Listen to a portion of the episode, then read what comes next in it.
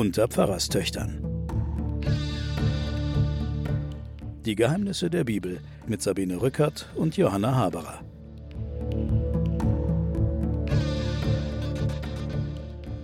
Liebe Hörerinnen und Hörer, ich begrüße Sie zu den Pfarrerstöchtern und den Geheimnissen der Bibel. Natürlich nicht ohne meine Schwester Johanna, die da Hallo, drüben sitzt, hallo. auf dem Sofa mir gegenüber. Hallo. Ich bin Sabine Rückert, stellvertretende Chefredakteurin der Zeit. Meine Schwester Johanna ist Theologin und wir beide streiten uns über die Bibel. wir haben ja die letzte Sendung beendet mit der Rückkehr der Israeliten aus der Verbannung. Sie sind, naja, nicht ganz zahlreich. Viele wollten auch in Babylon und so weiter bleiben, weil sie sich da ein neues Leben und kein unerfolgreiches aufgebaut hatten.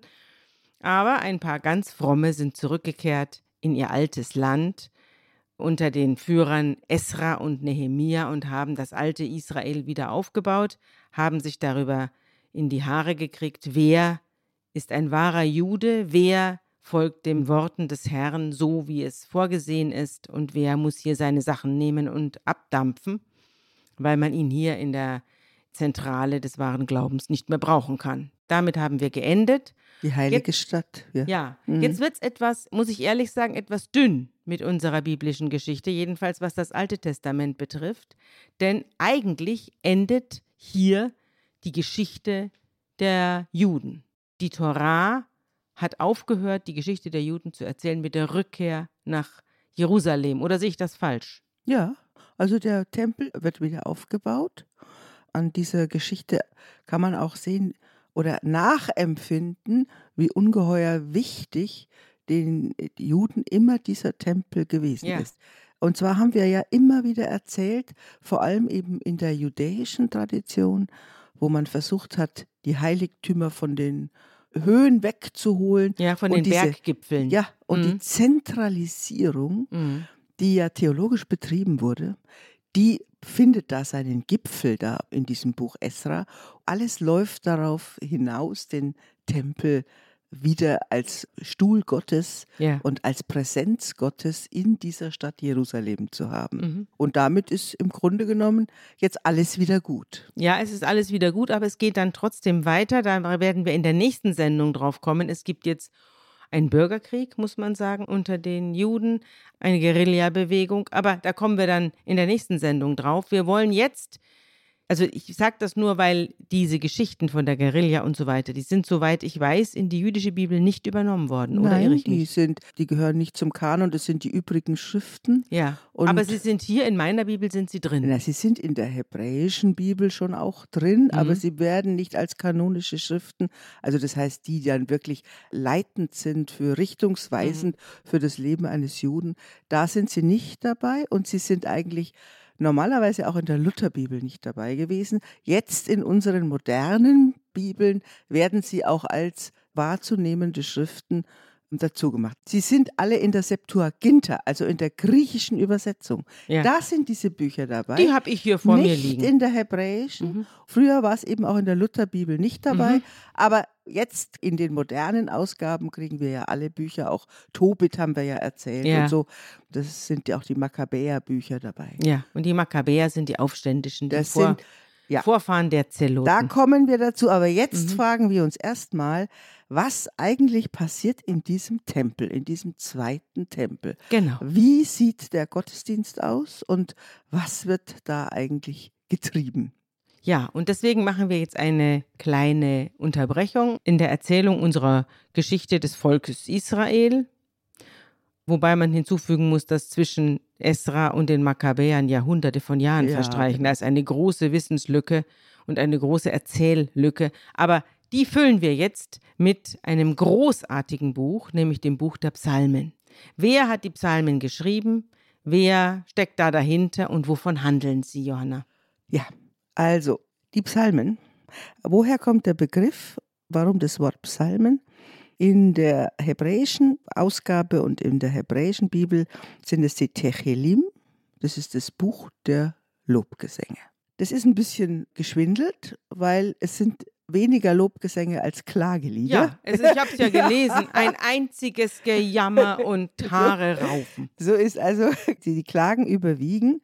Die Struktur eines Psalms ist immer eine Bewegung.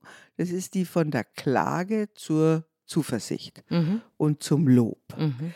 Die Psalmen haben ihren Namen aus dem Griechischen bei uns. Das sind die Seitenlieder. Mhm. Die Dazu zu- hat man? Seiteninstrumente genau. gespielt. Dazu hat man Leier gespielt oder Mhm, sowas. mhm, mhm. Und in der katholischen Ausgabe sagt man meistens der Psalter, das Psalterion. Mhm. Das ist die Sammlung der, Sal äh, der. Seitenlieder. Mhm. Also Psalmen, Psalterium, der Psalter, das sind alles Beschreibungen für die ganze Sammlung. Also es wurde nicht erzählt oder gesprochen oder rezitiert, es wurde gesungen. Wir haben es hier mit Liedern zu tun, die keine Reime haben. So ist es. Diese, so wie die homerischen diese Lieder ja Lieder gesungen. wurden gesungen. Da gibt es ja auch dann ganz klare Anweisungen dazu, wie man sie singen sollte.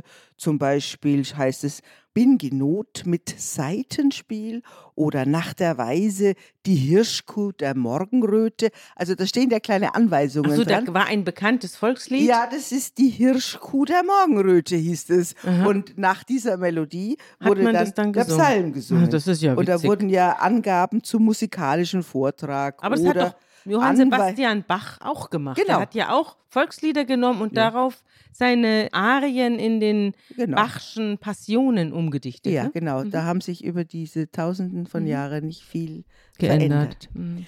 Wir zählen 150 Psalme vom ersten Mhm. bis zum 150. Aber dabei musst du sagen, du hast Doppelungen dabei. Es Mhm. gibt unterschiedliche Zählungen in der Mhm. Septuaginta und in der hebräischen Bibel. Das muss uns jetzt nicht aufhalten, aber man sieht auf jeden Fall, es ist eine Sammlung, die zu unterschiedlichen Zeiten gesammelt wurde Ja. und von unterschiedlichen Gruppen gesammelt wurden Mhm. und dann zusammengesammelt. Ah, das ist eine wurde. Liedersammlung, die aber über tausende von Jahren geht. Wahrscheinlich Hunderte, ja, Ja. also bestimmt 500 Ja. Jahre.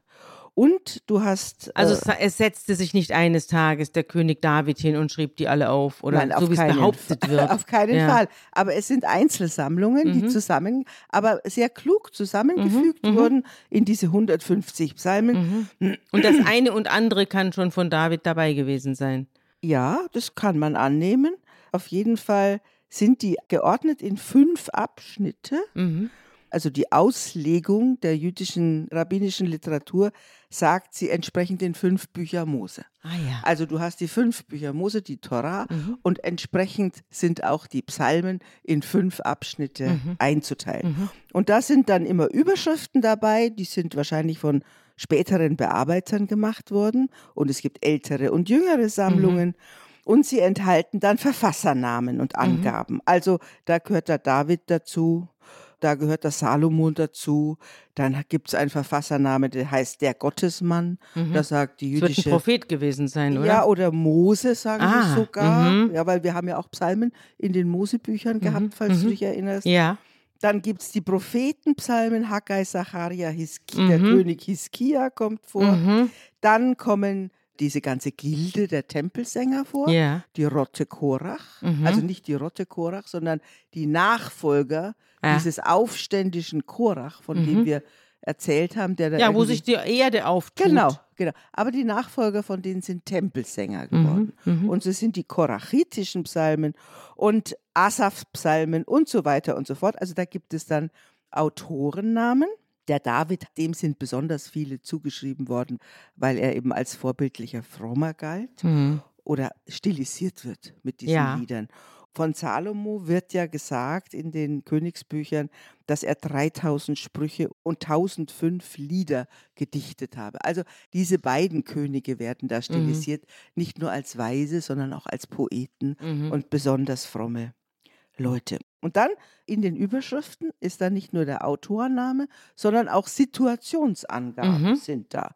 Also da wird erwähnt, in welcher Situation der Psalm gebetet wurde, zum Beispiel in der Höhle in Engedi, als David den Saul beobachtete oder Mhm, so. mhm. Steht da dabei. Mhm. Und interessant ist, dass dann diese Situationsangaben manchmal gar keine Entsprechung in den zum Beispiel Mhm. Davids Geschichten haben. Hat gar nichts damit zu tun.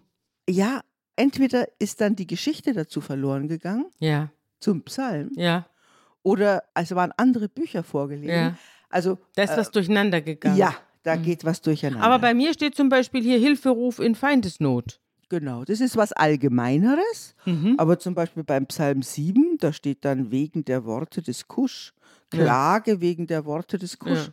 Und kein Mensch äh, weiß, wer Kusch ist. wer Kusch und Mhm. welche Worte gemeint Ja. sind. Aber hier steht, bei mir steht Bußgebet in Todesnot, Gebet in Verfolgung. Genau. Also großes Also das, und das sind so die allgemeinen Gebete. Mhm. Und dann gibt es eben nicht nur Gattungsangaben, sondern es gibt auch Mitzmor zum Beispiel. Das heißt, ein zur Instrumentalbegleitung gesungenes Lied steht Mhm, dann dabei. mhm. Oder eben Techilah, das ist der Lobgesang. Oder Hama Atot, das ist das Wallfahrtslied. Ja. Also gibt es ganz Also Unterschiede. Wallfa weil gewallfahrtet ist man auch. Wahrscheinlich noch zum Tempel natürlich. Also du musst dir vorstellen, wahrscheinlich sind diese Psalmen im Tempel, im liturgischen Zusammenhang. Da ist der Priester und man weiß nicht so richtig, ob das dann vielleicht auch in Dialogen gesprochen wurden, Ja. diese Psalme. Und dann sind die natürlich auch in die Einzelfrömmigkeit Mhm. gewandert. Mhm. Also ich lese dir jetzt mal den ersten Psalm vor.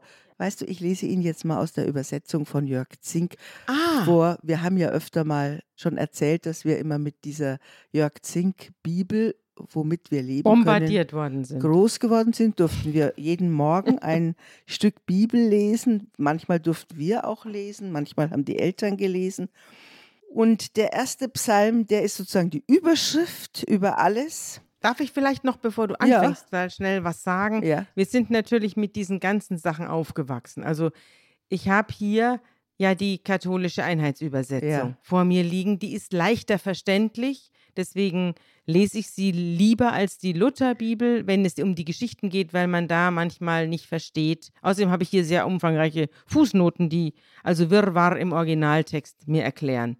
Das Zweite ist, dass ich aber bestimmte Texte, die zu Hause bei uns sehr häufig gelesen wurden, die ich als besonders schön in Erinnerung habe aus meiner Kindheit, dass ich die in der Einheitsübersetzung nicht mehr lesen kann. Ja. Es klingt mir wie Mickey Mouse oder es klingt irgendwie total kaputt, es zerstört, Mhm. ja, wenn ich das in dieser Einheitsübersetzung lese, obwohl es da auch schön verständlich ist, aber ich finde, wenn man die Texte so häufig gehört hat wie wir, hat man sie auch in ihrer Verquastheit sehr gut verstanden. Also, du bist meine Zuflucht für und für. Ist doch viel schöner, als du bist meine Zuflucht von Geschlecht zu Geschlecht. Verstehst du? Das meine ich damit. Dieses für und für. Das hat sich in meinen Kopf gesetzt und es bleibt da auch und ich finde es wunderschön. Und vieles davon kommt eben aus der Luther-Übersetzung, deswegen lassen wir unseren Leser hier ja auch immer die Luther-Übersetzung lesen, weil es die schönste Sprache hat. Aber es gibt auch einiges von Jörg Zink. Und Jörg Zink, wer war das denn?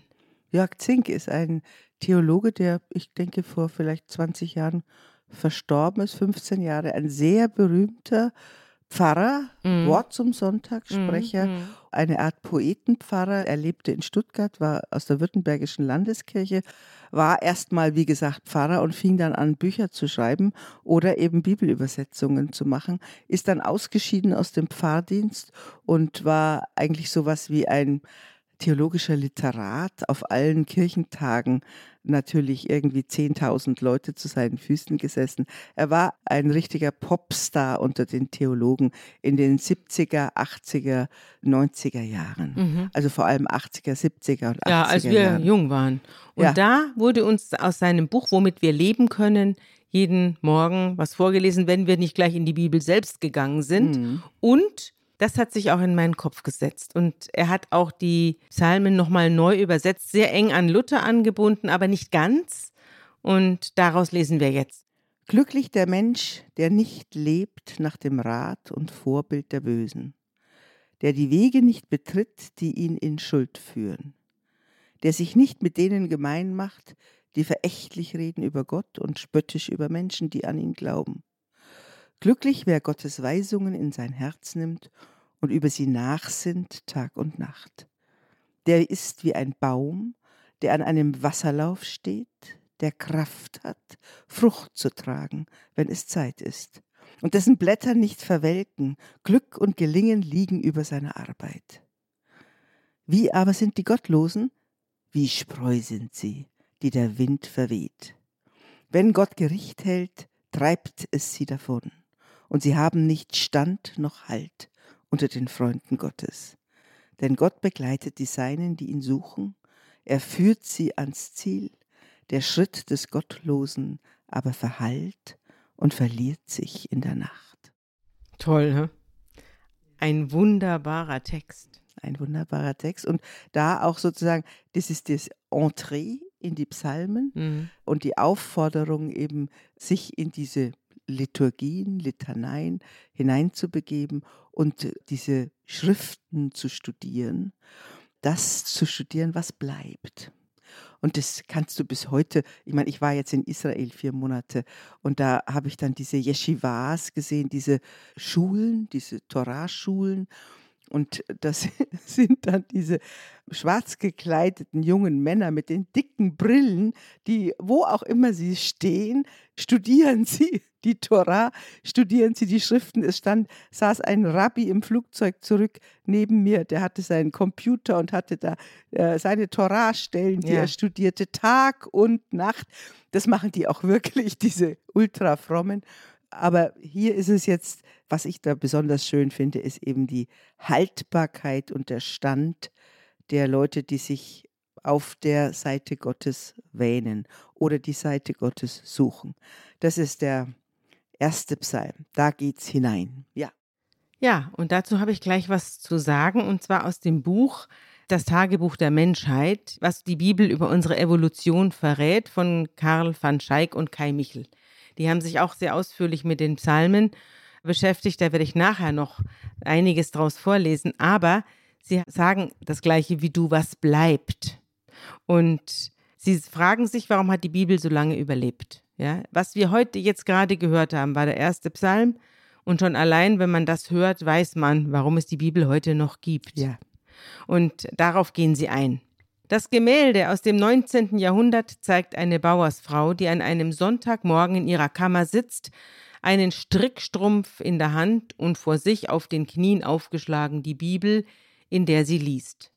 Ernst Bloch, 1885 bis 1977, der aus einer jüdischen Familie stammende Philosoph, beschrieb diese von Hans Thoma gemalte idyllische Szene, weil sie ihn auf eine Merkwürdigkeit aufmerksam gemacht hatte, auf den Umstand, dass die Bibel nämlich überall gelesen und auch verstanden werden kann.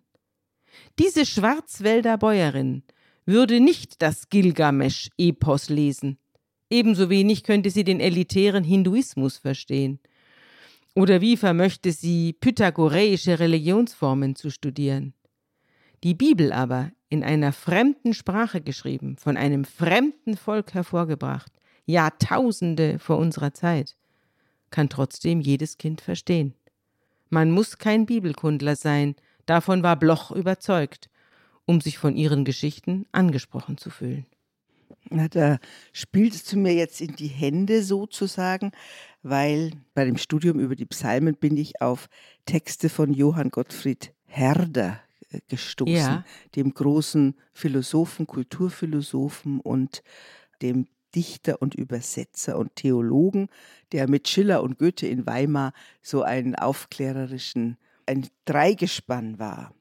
Und der schreibt auch über die Bibel, nicht alle Kräuter, wenn es auch Worte des Teufels wären, deswegen fressen, weil sie in der Bibel stehen, und also ja, zitierte Kräuter Gottes sind.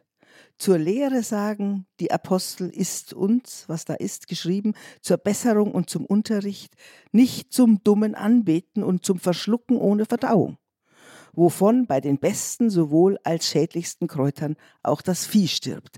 Also er plädiert dafür, die Bibel als Menschenwort anzusehen und auch zu sehen, was da Verderbliches drin steht, als schlechte Kräuter und es zu lesen als ein Menschenbuch. Das schreibt er auch. Das es, machen wir ja hier auch. Das machen wir hier. Das sagt er schon im 18. Jahrhundert. Es bleibt dabei, mein Lieber, das beste Studium der Gottesgelehrsamkeit ist Studium der Bibel. Und das beste Lesen dieses göttlichen Buchs ist menschlich. Also herrlich beschreibt er das. Und Luther sagt über die Psalmen, es ist eigentlich die Summe der Theologie, der gesammelten Bibel. Und ich glaube auch, das Überleben dieser Texte Mhm. hat damit zu tun, dass es diese Psalmen gibt, Mhm. weil sie direkt ins Herz sprechen, weil sie den Menschen einzeln ansprechen. Und da kommen wir gleich zu dem Psalm 13. Das ist ein Klagepsalm. Das ist die Klage des Individuums. Und diese Texte sind, auch wenn sie irgendwie in kultischen Zusammenhängen entstanden sind, viele sind wahrscheinlich in den Jerusalemer Priesterkreisen entstanden, die sind dann hinausgewachsen ins persönliche Leben. Die Menschen haben sie mitgenommen und sie wurden nachgedichtet, auch in den Lutherliedern, in den Paul-Gerhardt-Liedern und werden bis heute gesungen. Ja, auch dazu schreiben meine Mhm. Anthropologen und Historiker einiges. Sie schreiben, die Psalmen präsentieren uns Gott als ein lebendiges Du, dem jede und jeder sein Herz ausschütten kann, der sich allen zuwendet, nicht nur den Propheten und Patriarchen. Es scheint, als stießen wir hier auf einen neuen Göttertypus, auf eine andere Form von Religion als jene, welche die Torah dominierte. Und zwar die Art von Religion, die den meisten Menschen in den Sinn kommt, wenn es um ihren persönlichen Glauben geht. Vielen Christen gelten die Psalmen als einzige Passagen des Alten Testaments, die ihnen noch etwas zu sagen haben. Der Herr ist mein Licht und mein Heil, vor wem sollte ich mich fürchten? Der Herr ist meines Lebens Kraft, vor wem sollte mir grauen? Das, Das stimmt natürlich nicht. Also Konfirmationsspruch meiner Tochter. ist das so? Ja. Also mir bedeuten viele Passagen im Alten Testament sehr viel mehr, als die das hier behaupten. Aber sie sagen natürlich in der Tat, dass es diese persönliche Ansprache, mit den Geschichten können viele Leute gar nichts mehr anfangen und mit diesem Gott, der über allem thront und ständig einen Propheten braucht, der für ihn übersetzt, auch nicht. Aber hier ist es eben anders. Hier spricht das persönliche Du und das ist das Bezaubernde an dieser Geschichte. Wie das dazu kam, dazu sage ich später noch was. Genau, dieses Ich, das vor Gott steht, es ist ja eine ganz andere Gattung als das, was wir jetzt bei den Königsbüchern oder bei den ganzen Erzählbüchern haben, sondern das ist tatsächlich die Kommunikation mit Gott und dieser Psalmenbuch haben natürlich die Christen, als sich die christlichen Gemeinden bildeten, eins zu eins mitgenommen. Das war das, was natürlich auch Jesus zitiert hat, häufig die Mhm. Psalmen. Und die Psalmen sind auch im Neuen Testament die meist zitierten Texte. Mhm. Aber jetzt sagen wir mal zu der Klage des Einzelnen oder dem Gebet des Individuums. Dazu hören wir jetzt den Psalm 13, weil daran kann man sehr schön erkennen, wie diese Lieder in der Struktur vorgestellt sind. Also ja, wie diese Lieder zusammengesetzt sind, wie die komponiert sind. Ein Psalm Davids vorzusingen heißt es. Herr, wie lange willst du mich so ganz vergessen? Wie lange verbirgst du dein Antlitz vor mir? Wie lange soll ich sorgen in meiner Seele und mich ängsten in meinem Herzen täglich? Wie lange soll sich mein Feind über mich erheben? Schau doch und erhöre mich, Herr mein Gott, erleuchte meine Augen, dass ich nicht im Tode entschlafe, dass nicht mein Feind sich rühme, er sei meiner mächtig geworden und meine Widersacher sich freuen, dass ich wanke. Das ist jetzt der Teil der Klage und dann endet jeder Psalm in einem ja, Zutrauensspruch oder ein, ein Dennoch oder ein Bekenntnis. Und da heißt es dann, ich traue aber darauf, dass du so gnädig bist. Mein Herz freut sich, dass du so gerne hilfst. Ich will dem Herrn singen, dass er so wohl an mir tut. Das kannst du in fast allen Klagepsalmen immer in der gleichen Reihenfolge sehen. Es wird eine Situation beschrieben und die wird so allgemein beschrieben, dass jeder, der Angst hat und in Not ist, sich da hineinversetzen kann. Und dann, lass mich noch ein letztes Wort sagen. Und dann aber nimmt man an, so wie wir es ja in der Liturgie der Kirche haben, könnte es auch sein, dass dieser Zuspruch Ja. vom Priester dann kommt. Mhm. Du klagst Mhm. Und dann kommt, steht der Priester da vorne und sagt, aber ich werde dir helfen. Trotzdem bleibe ich bei dir und so weiter und so Mhm. fort. Also dieser Dialog Mhm. und das ist dann natürlich auch ins Gebet des Einzelnen gewachsen. Der Einzelne klagt und spricht sich dann vor Gott selbst dieses Zutrauen zu. Ja. Also es ist ein psychologischer Akt. Ja, den hat man doch auch, wenn man in Not ist, dass man Ja. dann in sich hineinhört und dann kommt eine Kraft, die kommt wahrscheinlich aus einem selber, aber man denkt, dass sie von außen kommt. Es kommt auf jeden Fall, während man die Not Gott klagt, kommt eine Kraft. Und diesen Weg geht Mhm. Deswegen jeder beten Psalm. ja die Leute auch. ja. Ich habe Jack Miles auch befragt, der ja die Biografie Gottes aufgeschrieben hat. Und auch der beschäftigt sich mit den Psalmen. Ihm fällt auf, dass die Psalmen etwas gemein ist. Einmal, sie sind alle im Präsens gesprochen. Ja. Also es geht immer um eine aktuelle Situation. Zweitens, es fehlt bei sehr vielen die genaue Angabe zu Zeit und Ort völlig. Genau. Es erinnert mich an den Schlager. Der Schlager, ein, ein wirklich erfolgreicher Schlager, greift ein Gefühl auf, ohne genau die Umstände zu schildern, sondern besingt einfach nur ein Gefühl, ein Lieb, ein Liebesgefühl oder ein Unglücksgefühl. Und je unkonkreter, desto erfolgreicher ist der Schlager. Das sind ja auch Schlager, die du. Ja. äh, Die Psalmen sind ja Schlager. Ja, Mhm. und deswegen hat ich habe einen Freund, der ist ein großer Freund des Schlagers und der hat mal mich gefragt, sag mal Sabine, glaubst du auch an die Wahrheit im Schlager? Und das, das ist schon viele Jahre her, dass er mich das gefragt hat, aber das fiel mir jetzt beim Lesen der Psalmen wieder ein. ja. ja, die Und Wahrheit. drittens, die Ausrufe oder die Interviews, nennt er es hier mit Gott, sind von Unbedeutenden, also anonyme Fußsoldaten und Steuerzahler, die den Charakter ihres Führers am überzeugendsten nicht durch das beschreiben, was sie von ihm sagen, sondern durch das, was sie zu ihm sagen. Ja, wie schön. Das ist die dritte auffällige Eigenschaft, die er feststellt, anonyme Fußsoldaten, die durch ihr Zutrauen dieses Wesen beschreiben, an das sie sich wenden. Und er, über den Kontext schreibt er, und das passt jetzt sehr gut zu Esra aus der letzten Sendung, nun ist Israel in Gestalt der verbannten Juden in seine Hauptstadt Jerusalem zurückgekehrt und hat sein Leben als Nation wieder aufgenommen. Aber dieses nationale Leben hat sich als prekär und trübselig erwiesen. Wir sollten uns vorstellen, dass die Psalmen im Tempel gesprochen oder gesungen wurden, den die zurückgekehrten Verbannten in Jerusalem errichtet hatten. Sie ließen sich Zeit mit dem Bau, so drückend waren ihre praktischen Nöte, und nachdem der Tempel fertig war, machte er auf viele von ihnen einen ausgesprochen unscheinbaren Eindruck. Das haben wir ja gehört, dass viele geweint haben, als sie den Tempel gesehen haben, weil sie dachten, um Gottes Willen, wie schaut das denn aus? Wenn die Psalmisten vom Bösen oder vom Frevlerischen sprechen, dann meinen sie den Frevel nicht von außen, sondern in Israel. Also das ist auch interessant, auch auf das gerichtet, was wir in den kommenden Folgen durchnehmen werden.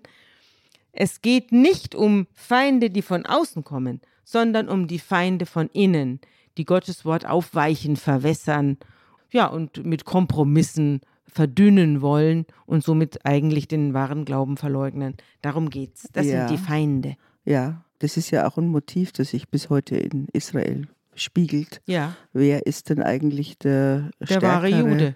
Der wahre Jude. Und, und das ist ja auch, denke ich, was wir in den politischen Seiten jetzt erleben, dass die sich gegenseitig zerlegen, die, die sich der Welt anpassen und die, die von der Welt getrennt sind und die, die die Nation zusammenhalten wollen und so. Diese Gruppen, die du da in den Psalmen auch als verfeindet findest, die findest du bis heute.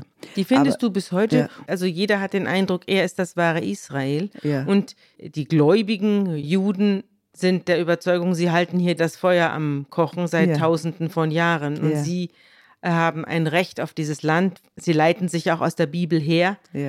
Und die anderen sagen, nein, unser Land wird durch die Demokratie zusammengehalten genau. und nicht durch, durch eine alte Schrift, Ja. so schön sie sein mag. Wir haben das Problem ein bisschen mit den Psalmen. Wir haben ja auch in unserer aktuellen predigen wir ja immer den lieben Gott Ja. und auch die Nächstenliebe und alle Variationen von Rache und Hass und so werden ja irgendwie ausgeschieden aus Ja. unseren etwas äh, flachen, heute etwas aufgeklärt flachen Predigten. Ja. Und da kommen jetzt die Psalme dazwischen und reden von Rache und von und schlag sie Ja. nieder und wie auch immer diese Rachepsalmen, die werden bei uns eigentlich so sehr nicht mehr Gut gefunden. nicht mehr gut gefunden. Ja, aber sie, sie sprechen, also das sind die stärksten Passagen, muss aber ich sagen. es, es sind die, und wenn du sie, wenn du sie als eine, sagen wir mal, eine psychologische einen psychologischen Weg liest, Mhm. Dann lassen die auch, also die, die jungsche Psychologie würde sagen, sie lassen die Schatten zu. Ja. Also der Hass wird nicht Ich wünsche dir alles Schlechte. Ja, ich, genau. Und der Hass wird nicht in sich hineingefressen oder übertüncht, sondern der wird vor Gott ausgebreitet, dass es nur so kracht. Ja. Ja. Und ich finde das auch, das ist eine gesunde Form des Betens. Ja. Wir haben den 13. Psalm und jetzt vielleicht, weil wir jetzt gerade bei diesen Feinden sind, lesen wir doch mal den 23. Psalm, weil ich denke, das ist ein Psalm, den alle kennen. Es ist eine Art Wallfahrt, es ist eine Art langer Gang Mhm. und vielleicht liest du ihn? Ja, gerne. Psalm 23, auch David zugeschrieben. Der Herr ist mein Hirte, mir wird nichts mangeln. Er weidet mich auf einer grünen Aue und führet mich zum frischen Wasser. Er erquicket meine Seele, er führet mich auf rechter Straße um seines Namens willen. Und ob ich schon wanderte im finstern Tal, fürcht ich kein Unglück, denn du bist bei mir, dein Stecken und Stab trösten mich. Du bereitest mir einen Tisch im Angesicht meiner Feinde. Du salbest mein Haupt mit Öl und schenkest mir voll ein. Gutes und Barmherzigkeit werden mir folgen mein Leben lang, und ich werde bleiben im Hause des Herrn, immer da. Also Ort ist der Tempel. Ja, Ich werde bleiben im Hause des Herrn. Ja. Da steht, glaube ich, auch der Tisch, ja. die Vorstellung. Und weit davon entfernt, unerreichbar, die Feinde, die ihm dabei zuschauen müssen, wie Gott ihm hier den Becher voll macht. Du musst, dir, Wunderbar. du musst dir vorstellen, wie das, also ich habe einen Film gesehen, hat ein ultraorthodoxer, ehemals ultraorthodoxer Jude uns vorgeführt, als er filmte eine Feier von ultraorthodoxen Juden in einer ganz großen Halle. Ich weiß nicht, welches Fest sie feierten, aber sie lasen diesen Psalm. Und dann sind alle ins Mähen ausgebrochen. Wegen der Schafe. Sie, sie haben sich mit den Schafen identifiziert Und haben und sind, sind geblökt. sie haben die ganzen, was weiß ich, Hunderten von Männern haben angefangen, wie Schafe rumzuhüpfen und zu mähen, weil sie sich da hineinversetzen wollen, dass der Herr der Hirte ist. Das glaubst du gar nicht, was für dramatische Sachen sich da abspielen in, Ja. diesen, in diesen jüdischen äh, Geheimfesten. Ja. Also es, es war der Ist Hammer. lustig. Ja. Sehr süß. Wir können bei den Psalmen aber heute nicht mehr sagen, wann sie zu datieren sind. Die sind wahrscheinlich sehr gemischt, ältere und jüngere. Einige legen nahe, dass die Zerstörung des Tempels, also 587, dass die Zerstörung des Tempels hinter ihnen liegt. Ja. Andere könnten den Tempel noch gekannt haben. Also an der Stelle, wir können, weil das kultische Texte sind, wir können es nicht datieren. Wir singen ja heute auch noch Lieder von Paul Gerhardt und es sind alte Bilder Ja. und trotzdem sprechen sie noch, wie wir jetzt gerade auch festgestellt haben, durch ihre Allgemeinheit und durch ihre Kraft, sprechen sie noch zu uns, weil sie ein Grundgefühl signalisieren Mhm. wahrscheinlich hat diese Art von Poesie, gibt es auch übrigens bei den Nachbarn. Also es gibt in der griechischen Antike natürlich Poesie dieser Art.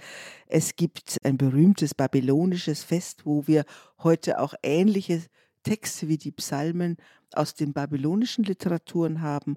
Oder im Ugarit gibt es auch diese Vorstellung von diesem göttlichen König, der in den Psalmen immer wieder vorkommt. Mhm. Und was bei den Psalmen vor allem, sag mal, in der theologischen Wissenschaft dann aufgekommen ist, ist die sogenannte ikonografische Methode, wo man versucht, die Wirklichkeit, die Lebenswirklichkeit der Leute damals durch die Bilder, die sie verwenden, zu rekonstruieren.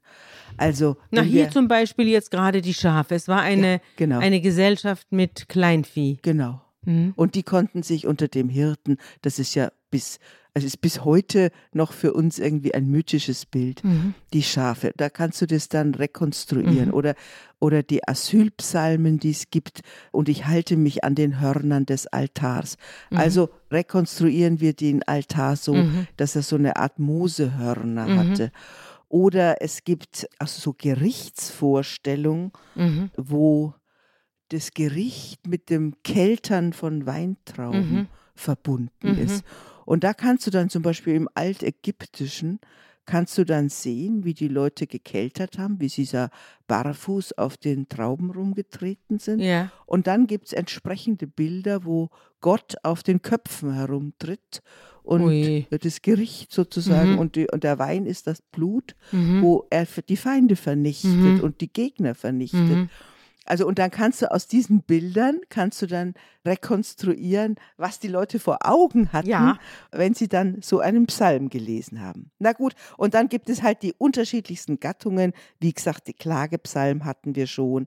Aber es gibt den Hymnus und es gibt die Klagelieder des Volkes. Es gibt Danklieder, es gibt Königspsalmen, es gibt Zionspsalmen, es gibt Weisheitspsalmen.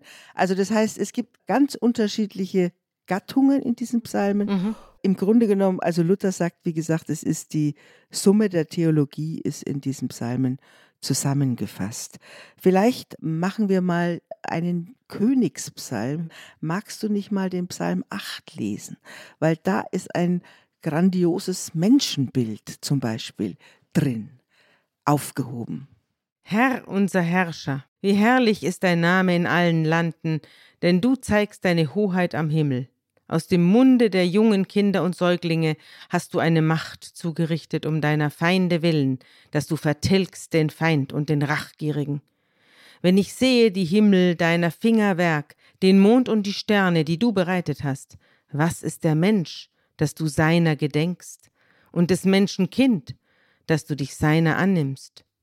Du hast ihn wenig niedriger gemacht als Gott, mit Ehre und Herrlichkeit hast du ihn gekrönt. Du hast ihn zum Herrn gemacht über deine Hände Werk. Alles hast du unter seine Füße getan, Schafe und Rinder allzumal, dazu auch die wilden Tiere, die Vögel unter dem Himmel und die Fische im Meer und alles, was die Meere durchzieht. Herr unser Herrscher, wie herrlich ist dein Name in allen Landen. Da ist eine ganz große kosmische Ordnung beschrieben und wahrscheinlich das Bild eines Gottes, der die Erde unter sich seinen Füßen hat. Ja. Der Mensch ist der Stellvertreter und der Mensch ist dafür da, diese Ordnung aufrecht zu erhalten. Also das ist mit Sicherlichkeit ein Psalm, der zum Beispiel nach Babylon entstanden ist, weil diese ganzen Vorstellungen, die wir ja schon ganz am Anfang in der Schöpfungsgeschichte beschrieben haben, dass Gott den Kosmos beherrscht, Ja. das ist alles in Babylon entstanden, dass Gott nicht nur ein Nationalgott ist oder ein Hirtengott von ein paar Beduinen, sondern Also die Verschleppung war durchaus eine Dimensionerweiterung für die und eine Horizonterweiterung für unser Völkchen war hier. ein total theologischer Schub, Mhm. weil die auch gelernt haben, die da aus Jerusalem kamen, Mhm. dass es da Bibliotheken gab in Babylon, Mhm. dass die Leute äh, naturwissenschaftlich besser waren. Mhm. Und da haben sie dann gesagt, wir müssen uns hier anstrengen. Mhm. Wenn wir unseren Gott in irgendeiner Weise aufrechterhalten wollen oder Mhm. konkurrenzfähig Mhm. halten wollen, dann müssen Sonst sieht er so alt aus hier. Sonst sieht er so klein aus und Ja. so alt, weil man muss sich Babylon schon als eine riesige intellektuellen Stadt mit Ja. äh, jahrhundertelangem Wissen ja. und äh, sehr klugen Leuten vorstellen. Und dementsprechend haben dann die äh, jüdischen Exulanten und Intellektuellen dem etwas entgegengesetzt. Mhm. Und das ist zum Beispiel einer dieser Psalmen, der sagt, was ist der Mensch?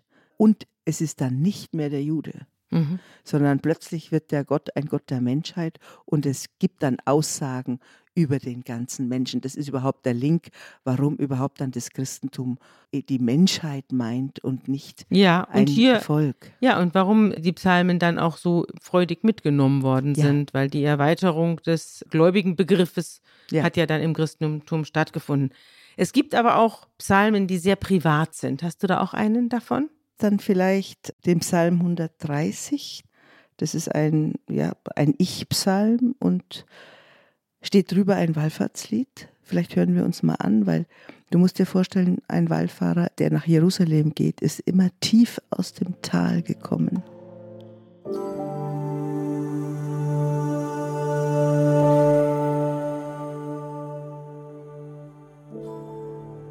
Aus der Tiefe rufe ich, Herr, zu dir. Herr, höre meine Stimme. Lass deine Ohren merken auf die Stimme meines Flehens. Wenn du, Herr, Sünden anrechnen willst, Herr, wer wird bestehen? Denn bei dir ist die Vergebung, dass man dich fürchte. Ich harre des Herrn, meine Seele harret, und ich hoffe auf sein Wort. Meine Seele wartet auf den Herrn mehr als die Wächter auf den Morgen. Mehr als die Wächter auf den Morgen hoffe Israel auf den Herrn. Denn bei dem Herrn ist die Gnade und viel Erlösung bei ihm. Und er wird Israel erlösen aus allen seinen Sünden.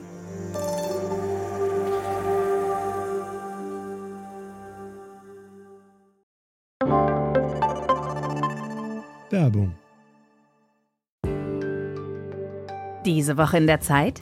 Die Bücher des Frühlings. 16 Seiten blühende Fantasie. Von gefährlichen Liebschaften, einer Flucht auf dem Mississippi und magische Erzählkunst. Das Literaturspezial zur Buchmesse in Leipzig. Die Zeit, Deutschlands größte Wochenzeitung. Jetzt am Kiosk oder direkt bestellen unter zeit.de/slash bestellen.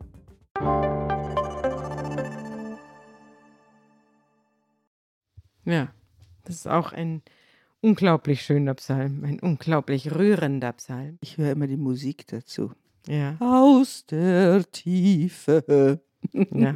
Wo, wer hat das vertont? Bach, Bach. Ich habe hier auch etwas dazu zu sagen, und zwar von meinen Anthropologen hier und meinen Mhm. Historikern über das Tagebuch der Menschheit. Die schreiben was ganz Interessantes. Sie leiten die Psalmen aus einer tiefen Natur des Menschen ab. Und das lese ich dir jetzt vor. Schön. Es ist bemerkenswert, dass die Psalmen über 2000 Jahre hinweg eine Seite in der Seele der Menschen zum Klingen bringen. Sie interagieren mit Gott, als wäre der eine reale Person, die ihnen im Hier und Jetzt zur Seite steht. Sie sind auf Du und Du mit dem Göttlichen.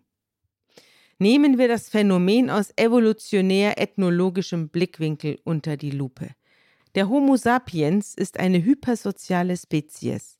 Das Zusammenleben in kleinen Gruppen basierte schon immer auf der Verpflichtung, sich gegenseitig zu helfen. Die halb sesshaften Semai etwa, die auf der malaiischen Halbinsel leben, beginnen und beenden jede Zusammenkunft mit einer Folge von gemeinsam ausgesprochenen Beteuerungen. Wir sind alle Geschwister hier. Wir sorgen uns umeinander. Wenn ich nicht jagen kann, so hilfst du mir. Wenn du krank bist, so füttere ich dich.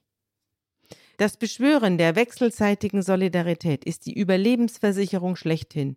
In Zeiten, als es außerhalb der Gruppen keine Institutionen gab, ging es darum, nicht im Stich gelassen zu werden. Das Hollywood-Kino weiß, diese uralte Emotion geschickt anzusprechen.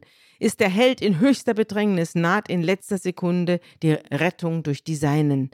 Das Glücksgefühl, das den Zuschauer in einem solchen Moment überkommt, zeigt, für unsere innerste Natur ist dies das perfekte Happy End.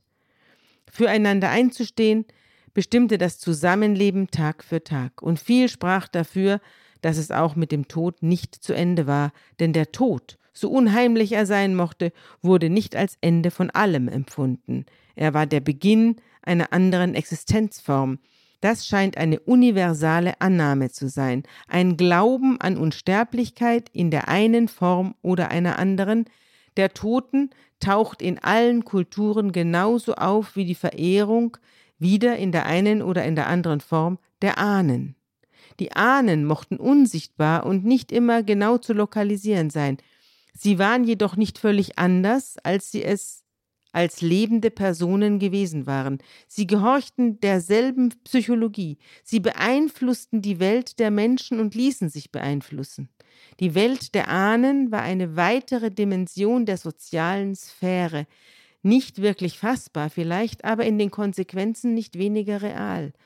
Und da wir nun einmal zu solchen Erklärungen tendieren, kamen die Ahnen immer dann ins Spiel, wenn nach Urhebern für ungewöhnliche Ereignisse gesucht wurde und keine reale Person in Frage kam, die dahinter stecken konnte.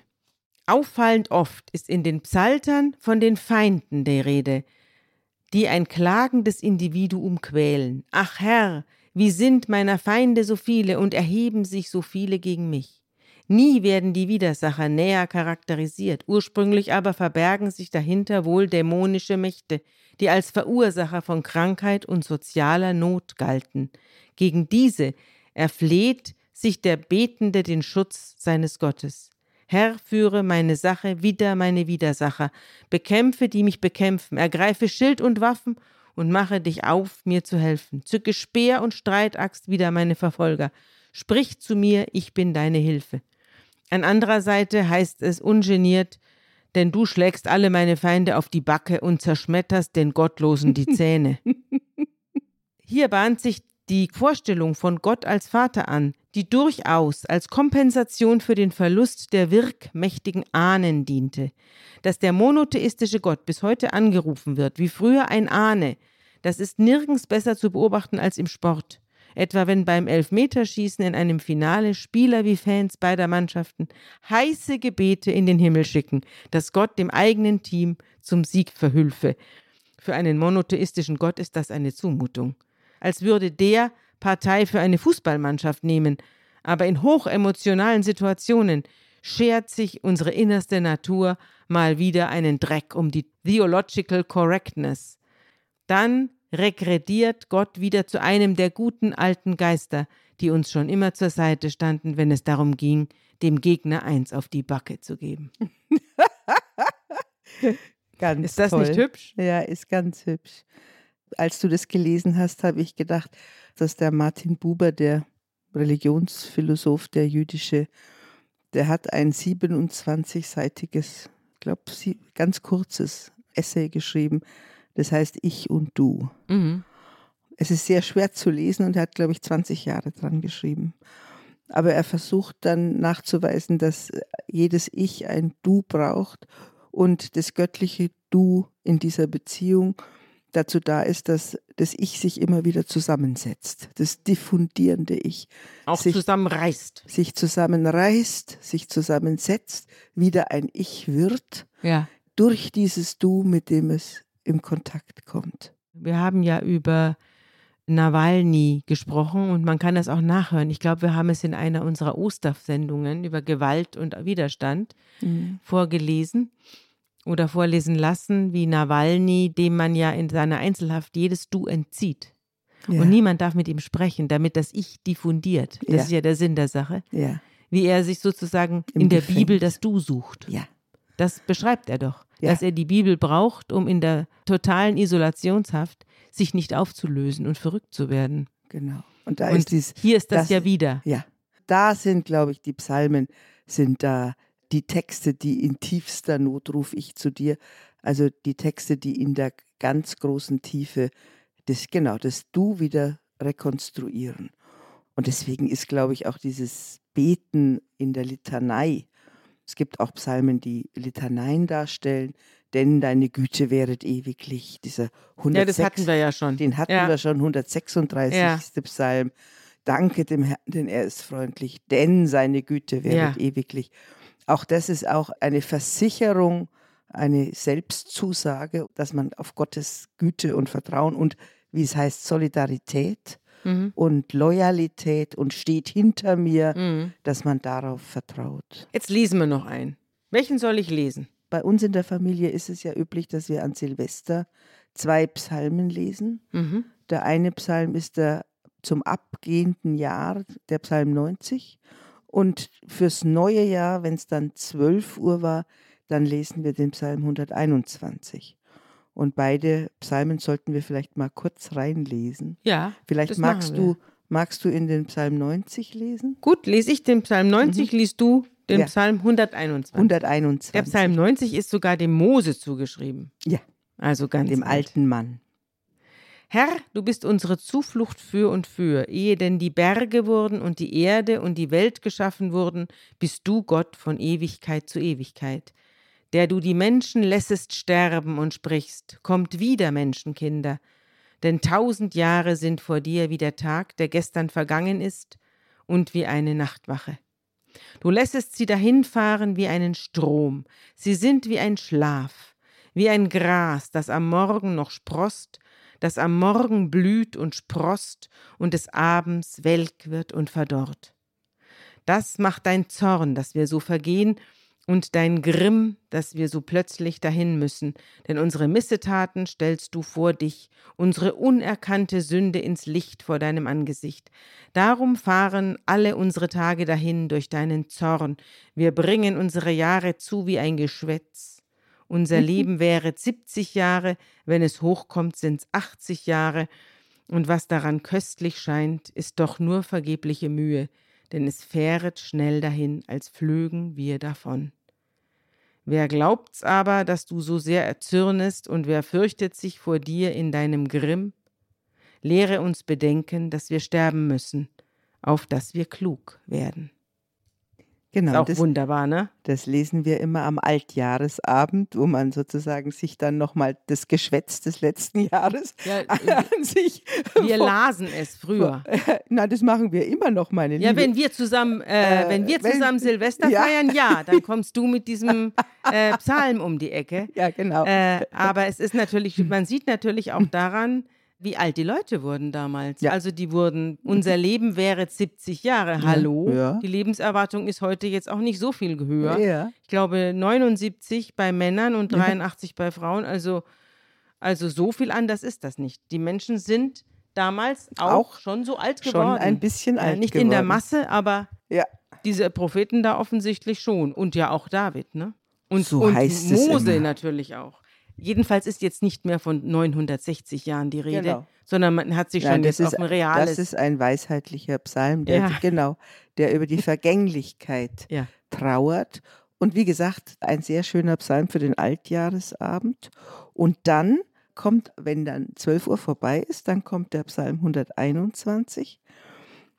Der geht dann sozusagen in die Zukunft und der lautet, ich hebe meine Augen auf zu den Bergen, woher kommt mir Hilfe? Meine Hilfe kommt vom Herrn, der Himmel und Erde gemacht hat. Wieder ein Wallfahrtslied, der schaut hinauf nach Jerusalem zum Ja. Tempel. Er wird deinen Fuß nicht gleiten lassen, und der dich behütet, schläft nicht.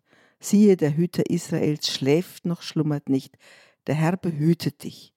Der Herr ist dein Schatten über deiner rechten Hand, dass dich des Tages die Sonne nicht steche, noch der Mond des Nachts. Der Herr behüte dich vor allem Übel. Er behüte deine Seele. Der Herr behüte deinen Ausgang und Eingang von nun an bis in Ewigkeit. Also das ist der Psalm für das neue Jahr, aber es ist vor allem auch, also wenn man dann sieht, in welchen Kontexten diese Psalme wieder gelesen werden. Es ist ein Psalm, den man zum Beispiel am Bett von Sterbenden liest. Ja. Er ist in der Beerdigungsliturgie. Also es ist so ein Schwellenpsalm, der Ja. hinübergeht in eine Ja. andere Zukunft. Also unsere beiden Anthropologen hier würden sagen, es ist auch ein Ahnenpsalm. Es ist möglicherweise ein Ahnenpsalm. Ein Auf jeden uralte, eine uralte Idee, abgeholt zu werden. Es gibt ja auch die Idee von der Wolke sieben, auf der jemand sitzt, Mhm. ja, und auf uns runterschaut. In den Märchen Aschenputtel, Mhm. da wird dem Aschenputtel vom Grab, auf dem Grab der Mutter, werden ihr die Festkleider zugeworfen, mit denen sie dann auf den Ball gehen kann, obwohl doch alle ihre bösen Stiefeltern und Stiefschwestern sie verbannt haben aus allem Festlichen und Schönen. Dann gibt es die Gespräche mit Verstorbenen. Ich bin kürzlich einer Frau begegnet, die lebt mit ihrem Mann zusammen, der vor fünf Jahren verstorben ist. Und sie redet von ihm im Präsens.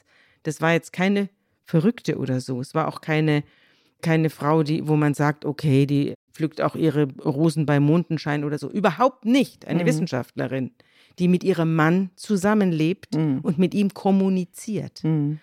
Oder wenn Sterbende abgeholt werden. Oft haben ja Sterbende Visionen, dass jemand kommt und sie holt. Ja, sie sind auch alle in diesem, in diesem Psalm enthalten. Ja.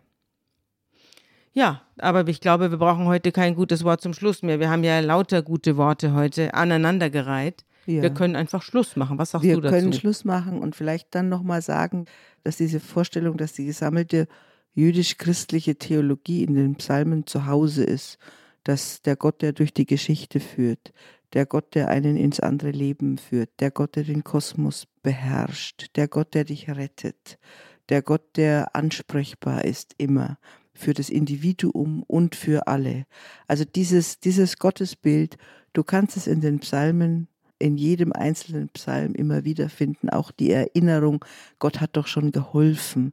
Also der Blick in die Geschichte oder das große Lob der Schöpfung. Also all das, was wir in der christlich-jüdischen oder jüdisch-christlichen Theologie an Gottesbild haben, ist in den Psalmen in einem Du sozusagen mhm. vereint und in Poesie verwandelt. Mhm. Also ich kann unseren Hörerinnen und Hörern nur empfehlen, sich da selber mal einzulesen. Am ja. besten ihr holt euch die Luther-Bibel, mhm. denn hier in meiner Einheitsübersetzung ist es doch, also vor lauter Bemühen, es den Leuten möglichst leicht zu machen, ist vieles kaputt gedichtet. Oder man holt sich gleich Jörg Zink, der das in seinen eigenen Worten nochmal wunderschön übersetzt ja. hat. Und wir hoffen, dass ihr alle in 14 Tagen wieder dabei seid. Und dann geht es weiter mit dem Volk Israel und den Aufständischen, die hier eine Menge Wirbel verursachen. Tschüss, tschüss.